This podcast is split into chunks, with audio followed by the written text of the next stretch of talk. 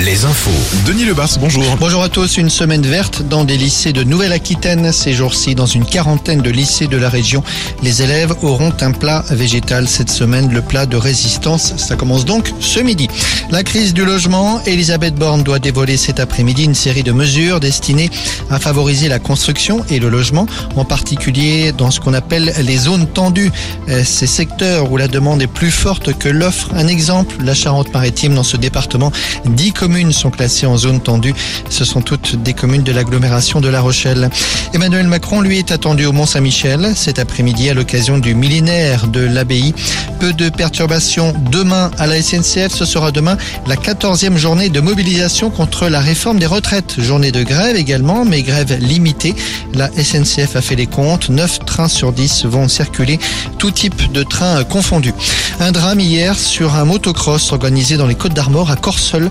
Un pilote est décédé après avoir lourdement chuté. Originaire d'Ille-et-Vilaine, il était âgé de 47 ans. La France annonce l'envoi d'une centaine de pompiers pour le Canada.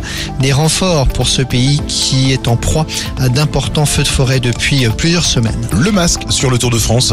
Ça peut nous paraître presque surréaliste, mais les organisateurs annoncent en effet la mise en place d'un protocole anti-Covid pour la grande boucle. Les membres des équipes devront porter le masque donc et respecter les fameuses distanciations sociales. On avait presque oublié.